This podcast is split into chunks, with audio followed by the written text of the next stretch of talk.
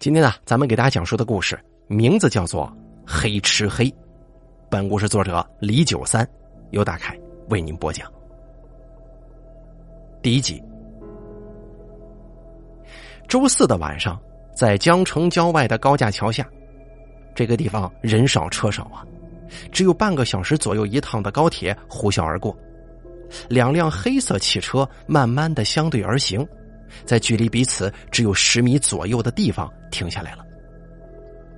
左边的车里坐着两个人，副驾驶位白白胖胖的光头是绰号“西瓜”的毒贩，开车的是他首席马仔兼司机“葫芦仔”，干干瘦瘦的，但是很精壮。右边车里坐着的是绰号“夜店伟”的买家，跟他的手下阿贵。夜店伟从小就喜欢车。哪怕后来当了老板，也是自己开车，让手下坐副驾驶位。叶殿伟这个人呢，英俊潇洒，穿着打扮都非常时髦，是有名的潮人。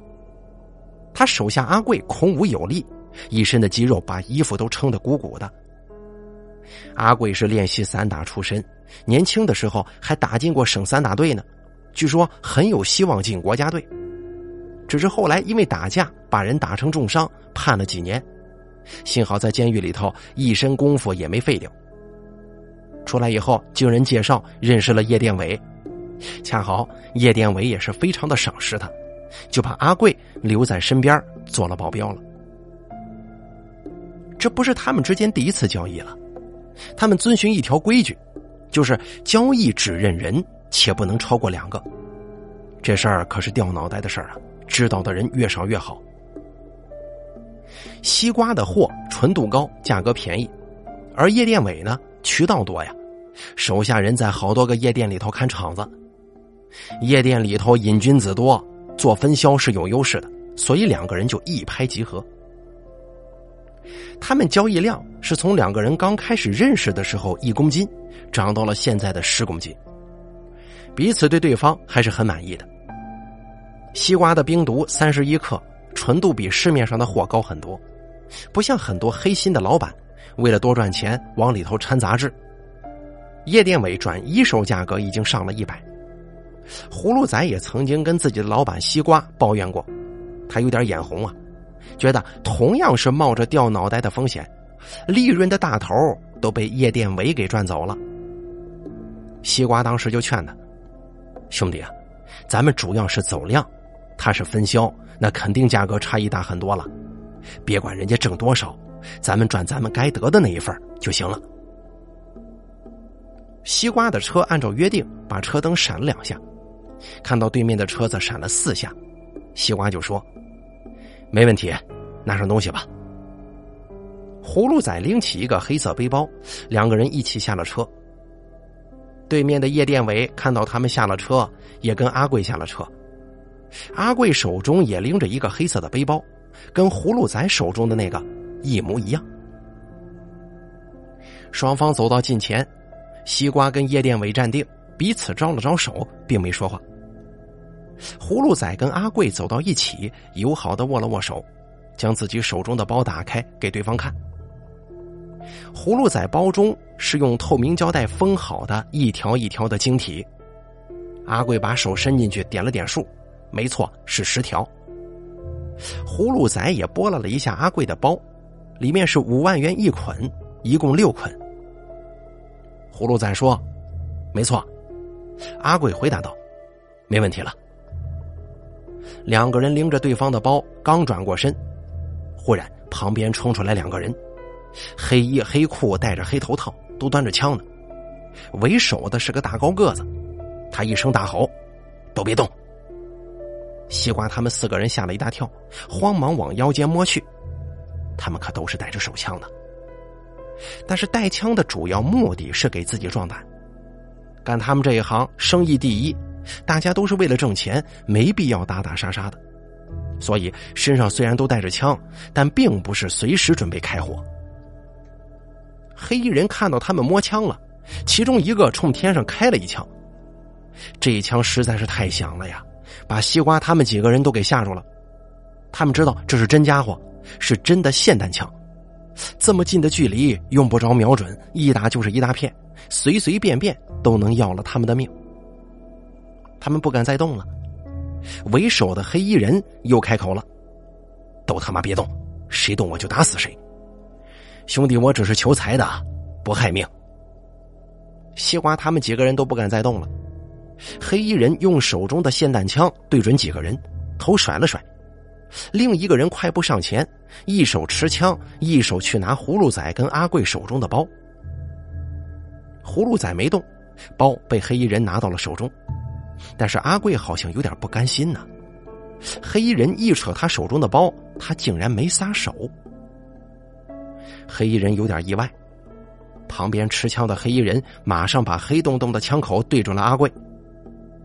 叶殿伟一看形势不对，要是阿贵不松手的话，恐怕黑衣人真的会开枪的。他赶紧喊道：“阿贵！”阿贵回头看了看自己老板，叶殿伟冲他摇了摇头。阿贵就把手松开了。黑衣人两个包到手了，斜着背到了肩上，两个人的枪口一直对着西瓜他们四位，一边后退一边说：“委屈几位了，不好意思，借几位大老板的钱救救急，拜托各位从一数到一百再动，不然可别怪我们兄弟心狠手辣呀。”两个人一步一步的倒退着，慢慢的消失在了夜色当中。起初四个人还没敢动，后来感觉两个黑衣人确实走远了。只听西瓜大骂一声：“操他妈的，敢抢老子！”叶殿伟提议道：“咱们四个人，妈的去追他们，追上他们啊，把他们给打死。”西瓜并没有理会叶殿伟的建议，他骂完就招呼葫芦仔上车。葫芦仔一脚油门，发动机轰轰作响，车尾冒着黑烟。车轱辘扬起很高的灰尘，车掉头走了。叶殿伟站着没动，阿贵也没动。他们看着西瓜的车走远了，叶殿伟拿出一支烟，阿贵赶紧上前用打火机帮忙点着，然后自己也拿出一支点上。叶殿伟深深的吸了一口烟，慢慢的吐了出来，然后缓缓的说：“阿贵呀，咱们中了人家的圈套了。”阿贵接口说：“老板，我也觉得今天晚上这事儿有问题呀，肯定是西瓜他们搞的鬼。这交易地点只有咱们几个人知道。”叶殿伟没有再接着说下去，而是一把把车门拉开，对阿贵说：“走吧，先离开这个是非之地。”他发动了汽车，等阿贵坐进来之后，一脚油门，车猛地窜了出去。在这一瞬间。叶殿伟意味深长的看了阿贵一眼，在车上，西瓜面色凝重，眉头紧锁。葫芦仔偷着瞄了他几眼，看到他这个样子，也不敢说话呀。汽车驶进了市区，在一个红绿灯路口遇到红灯停下来了。西瓜开口说：“葫芦仔，咱们中人家套了。”葫芦仔接口说：“老板，我也觉得有问题啊，肯定是夜店伟搞的鬼。交易地点只有咱们四个人知道。”这个时候，前面的红绿灯变成了绿色。葫芦仔换挡加油，车子启动向前开去。他只顾着开车，却没留意到，就在车子启动的一瞬间，西瓜意味深长的看了他一眼。第二季，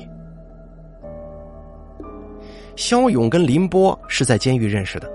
肖勇比林波早进来几年。林波进来一开口，肖勇就听出来了，这是老乡来了呀。一叙道，果真如此。原来两个人的家是隔壁镇的。说起一些人来，两个人彼此都认识，这无形当中关系就拉近了不少。所以，作为监视老大的肖勇就关照了林波。林波少吃了很多苦头，在监狱的几年，两个人成了好朋友。肖勇的岁数比林波大几岁，所以林波平常都称呼肖勇为勇哥。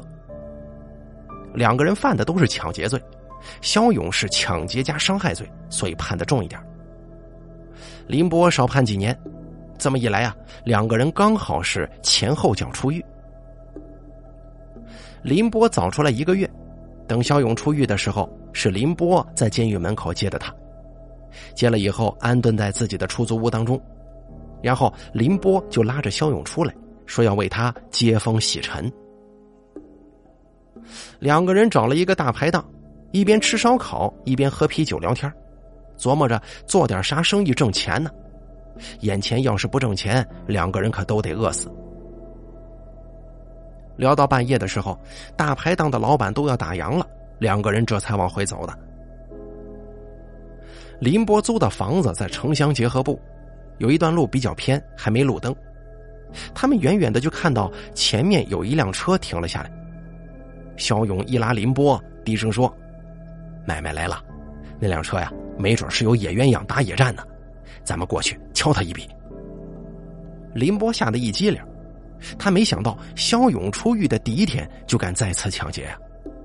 但是现在也不能认怂啊，而且自己兜里头确实连下个月的房租都没了，所以也就没反对。两个人蹑手蹑脚的走到车旁。借着月光看到车里没人，但车钥匙还在车头。两个人一对视，肖勇一把拉开车门，迅速就把车子发动了。这个时候，他们看到旁边路坡下面的草丛里，有个人一手提着裤子，一手指着他们，不知道在大声叫嚷着什么。原来呀，这个司机是去拉屎了。肖勇一脚把油门踩到底，车轰隆隆的向前驶去。肖勇一边开车一边问道：“不，往哪里开啊？往前走到底，再左转。你按我说的开就行了。那边有个高铁的高架桥，下面很少有人的。”林波指挥着肖勇。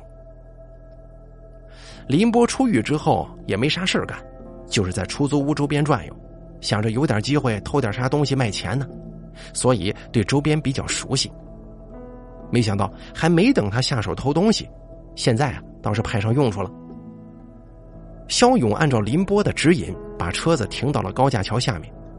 这地方果然挺僻静的。两个人把车子熄了火，静静的等待了一会儿。除了高架上偶尔呼啸的火车声，周边就是虫子的鸣叫声。等确定没人之后，两个人开始在车里头翻找起来了。后车座有一个小包。肖勇打开之后，只有几件衣服跟生活用品，摸来摸去也只找到几十块钱的零钱。肖勇骂道：“他妈的，没想到也是个穷鬼啊！去，你上后头找找看，看看后备箱有什么东西没有。”肖勇一边说，一边按动了车内的后备箱开关，后备箱砰的一声就打开了，后备箱中的小灯也亮了。林波下了车，往车后走去。你还别说啊，这后备箱有个大提包。林波试着想拎起来，发现沉甸甸的。他俯下身子，拉开了大提包的拉链，啊的叫了一声。肖勇问道：“有什么东西吗？”林波回答道：“勇哥呀，你快点来看看吧，快点啊！”林波说话的声音带着颤抖，想喊又怕别人听到的那种感觉。小勇骂道：“波呀，你见鬼了还是咋的？看把你吓的！”他一边骂一边下了车，走到车尾，他顺着林波的手往后备箱一看，顿时也愣住了。原来呀，这后备箱中的那个大提包拉链已经拉开了，里面赫然是满满一提包的枪。林波战战兢兢的问道：“勇哥，这这下子该怎么办呢？”他原本是想着弄点小钱花花，没想到弄了一提包的枪，这玩意儿可是军火呀，掉脑袋的事儿啊！可没想到，肖勇哈哈大笑：“嘿嘿，傻兄弟，咱们发财了！”他这一笑，还真把林波给弄傻了。看到林波傻傻的样子没回应，肖勇接着说：“我的个傻兄弟呀，咱们国家枪支管理的那么严格，本身枪就不好找。”你知道外头一把枪能卖多少钱吗？咱们这么多把，你说发不发财呀？再说了，这些枪在咱们手上还能做很多大事儿。咱们手里头有了家伙，别说抢劫了，抢银行都行啊！听肖勇这么一说，林波虽然有点害怕，但是仔细想想，肖勇确实说的也有些道理，就点了点头。接下来，两个人一起合力把大提包给拎了出来。他们先把车子熄火，推到了不远处茂密的灌木丛中，又用抹布仔仔细细的把车里车外，特别是手摸过的方向盘擦拭了好几遍，然后用一些树枝挡住灌木丛的缝隙。这样不走到近前的话，还真看不出来这里头藏着一部车呢。两个人弄好了这一切，就一起抬着大提包回到了林波租住的房子里头。林波关好门窗。两个人这才把提包里的东西全都给倒出来了，仔细清点。这不清点还不要紧，一清点可吓了一跳啊！提包当中总共有四把长枪，都是霰弹枪，手枪十把，另外还有几十盒配套的子弹，足足有几百发。肖勇控制不住自己的喜悦，压低声音说：“哎呀，发财了，真是发财了！”林波虽然还有点担心。但是他想到现在的社会，撑死胆大的，饿死胆小的。既然老天爷给了他这么一大袋子枪，那就是天意呀。哪怕不抢银行，把枪卖了，也能赚到一笔不少的钱。有钱了你就是大爷，没钱你连孙子都不配当。想到这儿，林波也开心的笑了。两个人开了几瓶啤酒，喝了起来，开始憧憬暴富的生活。一会儿功夫，肖勇就喝多了，昏昏沉沉的睡过去了。林波却翻来覆去的睡不着。他一看时间差不多到了凌晨四点钟，就起了身，推了推身边的肖勇，叫道：“勇哥，哎，勇哥。”肖勇翻了个身，呼噜仍旧打得震天响。林波看到肖勇睡得那么熟。就悄悄的穿好衣服，轻轻打开门，又轻轻的关上，蹑手蹑脚的下地了。他想去找自己的相好小桃红。小桃红跟林波是一个村子的，十几岁的时候就在一起了，两个人都是彼此的初恋。后来林波因为抢劫进了监狱，小桃红先是在酒店工作，一个月只有两千多，还很辛苦。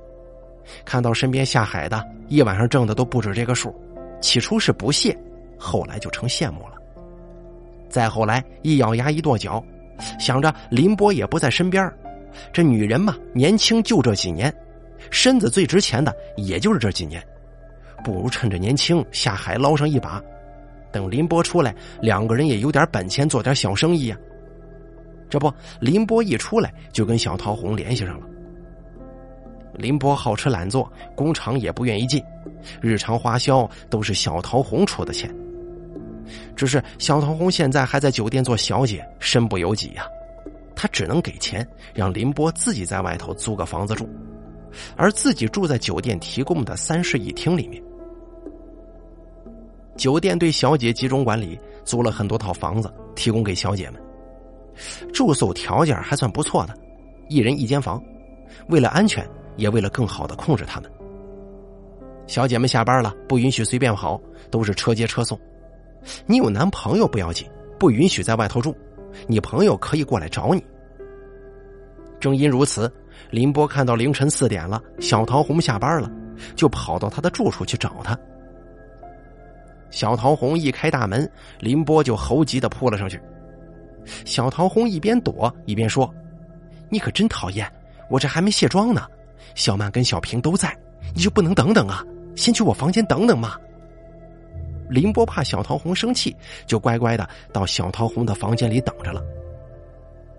过了一会儿，小桃红卸好了妆，一回到房间，林波就冲了上来，两个人就纠缠到一块儿了。小桃红躺在林波的胸口上，林波怜惜的看着怀中的女人，说道：“以后别去酒店做了。”小桃红说。不去做，不去做，吃什么喝什么？你养我呀！以前两个人也有过这样的对话，小桃红这样一说，就堵得林波没话讲了。可是今天不一样，林波有了底气，说了三个字：“我养你。”小桃红没想到林波会这么说：“你养我？你用啥养我呀？”林波呵呵一笑，示意小桃红上来一点，他对着小桃红的耳朵耳语了一番。小桃红听完，吓得身子都直了：“你不要命了？哎呀，我的傻女人，你怕什么呀？这个世道，撑死胆大的，饿死胆小的。有了钱，别人才能看得起咱们。放心吧，我又不是杀人，要抢也抢那些不义之财呀。就算那些人被抢了，也不敢报警。等我们有了钱，咱们回老家，开个电动车专卖店，生几个孩子，好好的过日子。”小桃红假装生气了，他说道：“还生几个？你当我是猪啊？你不是猪，你是我的姑奶奶，我是猪，行了吧？”小桃红说道：“行了，别闹了，说点正事儿。啊，啥事儿？你知道我认识一个人叫葫芦仔，他一直喜欢我。有一次啊，他喝醉了，嘴上就没个把门的了。他跟我说起自己的老板贩毒，每次交易都是上百万的现金。”我觉得他们的钱都是黑钱，你呀，要是想发财，干脆抢了他们，他们肯定不敢报警的。我操！你怎么不早说呀？我早说也没用啊！你那个时候又没枪。那你知道他们在哪交易吗？听说好像在哪个高架桥的下面呢。哦，这样吧，你这几天呢，想想办法把他灌醉，从他口中套出来确切的时间和地点。到时候我跟我那个兄弟就埋伏在那边，趁机把他们抢了。你说你从监狱认识的那个兄弟可靠吗？哦，他呀，还行吧。不管他怎么样，干完这一票，我就跟他分道扬镳。行，那你得答应我三件事儿。别说三件了，一百件我都答应你啊。不用一百件，就三件。你说吧，哪三件？第一，不能搞出人命。这个你放心。第二，我套这个人的话，跟他在一起，你可不许吃醋啊。行。第三，事成之后，我们一起远走高飞。没问题，这也是我的想法呀。一言为定。好。第三集，工程非常郁闷，人要是倒了霉，喝口凉水都塞牙，放个屁都能砸脚后跟。本来有宗大买卖，有人联系他们公家，要买四长十短，一共十四把枪，交货地点就在江城。要知道，这工程可是来自化龙的公家呀。爱吃牛肉拉面的人很多，但多数人恐怕不知道，遍布全国各地大小角落的所谓的兰州拉面馆，其实呢，大多数是青海化龙人开的，跟兰州一点关系都没有。这化龙呢，有两大特产。一是牛肉拉面，二是枪。每当公安局发现来源不明枪支的时候啊，他们首先要问的就是两个问题：是不是来自化龙？是不是姓龚？由此可见，这龚家在道上的地位啊。这是工程第一次接到家族的任务，单独出马。要知道，只有单独出马并且出色完成任务的人，才会被家族认可，才会拥有分红的权利。这是工程的第一次啊，所以他很重视。可谁知啊，中午的时候在马路边吃了点包子，这他妈的包子吃起来挺香的，就是不知道用什么肉做的，搞得自己从下午就开始拉肚子，一下午都拉了无数趟了，吓得他赶紧在路边买了一些肠胃消炎药。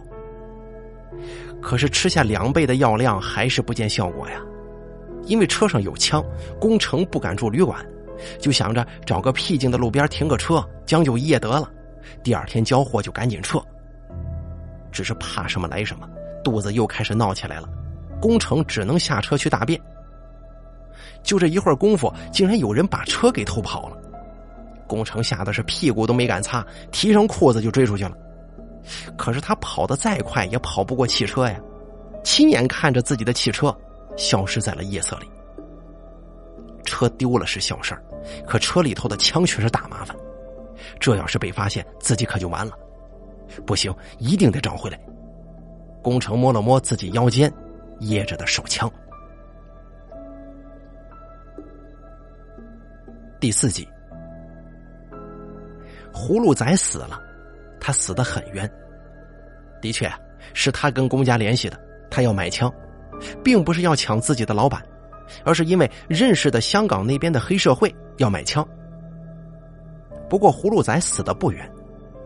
葫芦仔平常的开销很大，他现在正在追求一个叫小桃红的女人。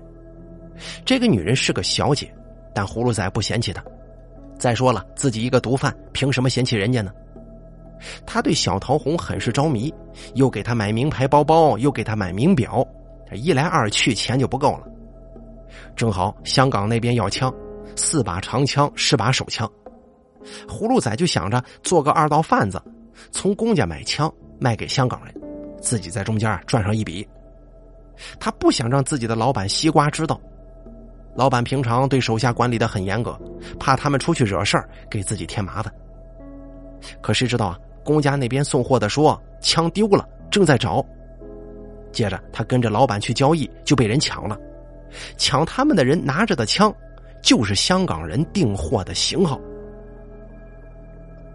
第五集，西瓜当着众多手下的面打死了葫芦仔。上次交易被劫，他觉得肯定是内部人做的，不是内部人是断然不会那么巧知道具体的交易时间和地点的。他觉得叶殿伟的可能性很小，叶殿伟是大老板，不会为了眼前一点蝇头小利玩黑吃黑。最有可能的是叶殿伟的手下跟自己的手下葫芦仔。最可怕的就是，葫芦仔如果跟电影《无间道》里面的二五仔一样，那自己不就惨了吗？所以西瓜就开始派人暗地里调查葫芦仔。这不查还好，一查吓了一大跳啊！消息当时就传过来了，葫芦仔前段时间联络化龙的公家买枪，没过多久，自己跟叶殿伟的那次交易就被抢了。原来还真他妈是葫芦仔干的。这小子就是自己身边的定时炸弹呢，不除掉能行吗？所以西瓜当着手下的面对葫芦仔用尽了酷刑，他要杀鸡儆猴，让手底下的人看看，这就是背叛他的下场。葫芦仔被打的是死去活来，他百口莫辩，事儿就在这摆着，他说啥都没用了。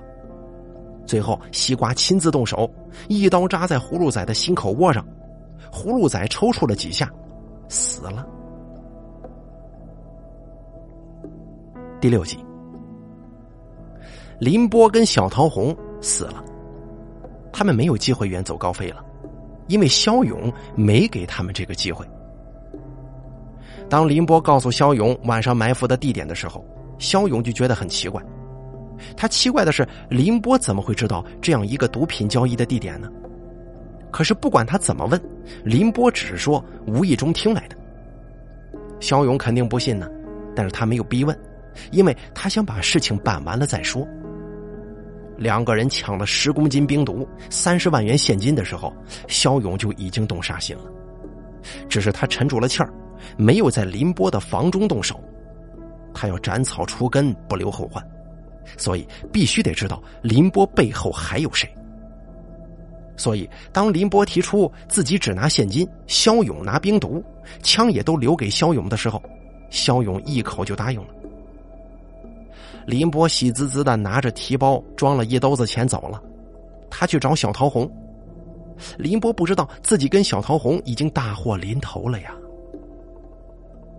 小桃红已经在暗地里租了一个房子，他跟林波商量好了。林波一旦得手，就跟他在房子里头会合，一起远走高飞。林波实在是太开心了，他完全没留意到背后那双血红一般的眼睛。当林波敲开房门，跟小桃红拥抱在一起的时候，小桃红发现了后面跟踪的肖勇，可是他们两个已经反应不过来了。肖勇用刀干净利落的结果了两个人。把他们的尸体藏到了房间的床底下，然后背起了林波的包，把门锁上，走了。第七集，肖勇死了，他做梦也想不到螳螂捕蝉，黄雀在后。林波装钱的那个提包把他暴露了。本来呀，这个提包是装枪的那个提包，林波跟肖勇捡到枪以后，要把这个包给扔掉。可林波看这个提包非常结实，还很新呢，就没舍得扔。两个人抢到毒品跟钱之后，林波就用这个提包装钱了。当他拎着提包去找小桃红的时候，没想到正好被急红了眼的工程看见了。工程觉得自己踏破铁鞋无觅处，本来想着趁没人的时候就动手。他后来庆幸没有提前暴露目标，因为他发现有个人一直跟踪着林波，而林波却丝毫没察觉到。他看到林波上楼了，那个跟踪的人也上楼了，工程就守在楼下。大约过了半个小时吧，工程看到那个跟踪者提着自己原本用来装枪的提包下楼了，他就小心翼翼的跟了上去。当时肖勇正在打电话，他做梦也想不到，自己抢劫的进行毒品交易的人之中会有阿贵。阿贵是他的好兄弟。当年阿贵打架进监狱那一次，其实就是为了给他出头才把人打伤的。阿贵前几年出狱了，还去监狱看过肖勇，并且给他留了自己的手机号，让他出狱之后来找自己。可是肖勇觉得阿贵的大好前程毁在了自己手中，没有脸面再去找他，所以这次出狱并没有打过阿贵的电话。其实啊，那天在毒品交易现场，肖勇一下子就认出阿贵来了。阿贵也认出了肖勇的声音，只是在那种环境之下，两个人都没有办法相认。现在肖勇在给阿贵打电话，阿贵就接了。阿贵啊，是我，肖勇。我操，真的是你啊，勇哥！阿贵，大水冲了龙王庙，我是真不知道那天是你老板呢。哦，没事不知者无罪嘛，反正我也不想跟他干了。我这么做。不会害到你吧？怎么可能啊？他也不知道你是谁。哎，你现在人在哪儿啊？咱们兄弟好久不见了，我很想你的。啊，没问题，你过来吧，东西分给你一半，以后咱们兄弟一起干。我这边啊还有大把的军火呢，我把地址发给你。好，我一会儿过去。勇哥，肖勇回到住处，可是还没等他关上门呢，只听到一声砰响，肖勇身子一震。低头一看，自己胸口开了一个洞，血成股的往下流。他转过头去，在他的视线模糊之前，他看到一个人戴着帽子，手里拿着一把枪，枪口上安装着消音器，正对着自己的胸口呢。第八集，工程死了，阿贵也死了。肖勇没想到阿贵会出卖自己。其实他打电话的时候，阿贵的老板叶殿伟就在旁边。叶殿伟本来就已经开始怀疑阿贵了，阿贵觉得自己很冤枉，正愁没机会洗清自己，所以他们通话结束，叶殿伟就命令阿贵带着几个人来抓肖勇。工程收拾着自己的枪，又把钱装上了，却没动毒品，因为他们公家可是有规矩的，只卖枪是不碰毒品的。他工程也是个有原则的人。工程没想到一会儿会有很多人过来堵他，还带着刀枪呢。阿贵也没想到肖勇给的地址里头的人不是肖勇，而是一个陌生人。他更想不到对方枪法很准，并且火力特别猛。工程中了阿贵一枪，阿贵也中了工程一枪。工程的枪法很准，打中了阿贵的心脏。阿贵的枪法一般，只打中了工程的小腹，但是在阿贵的手下付出两死一伤的代价之后，工程还是死了。毕竟阿贵他们人多嘛。第九集，西瓜死了，叶殿伟也死了，因为江城的枪案轰动全国，公安部挂牌督办，他们两个是被公安局抓获起诉。判处死刑的。据说在被执行死刑之前，西瓜一晚上没睡觉。看守问他还有没有什么要求，他说他只想吃口西瓜。而叶殿伟吓得差点尿了裤子，他嘴里一直念叨，说他下辈子再也不卖冰毒了，他想卖冰糕。好了，这个生动有趣的黑吃黑的故事呢，咱们就给大家分享到这儿了。感谢您的收听，本故事作者李九三由大凯为您播讲。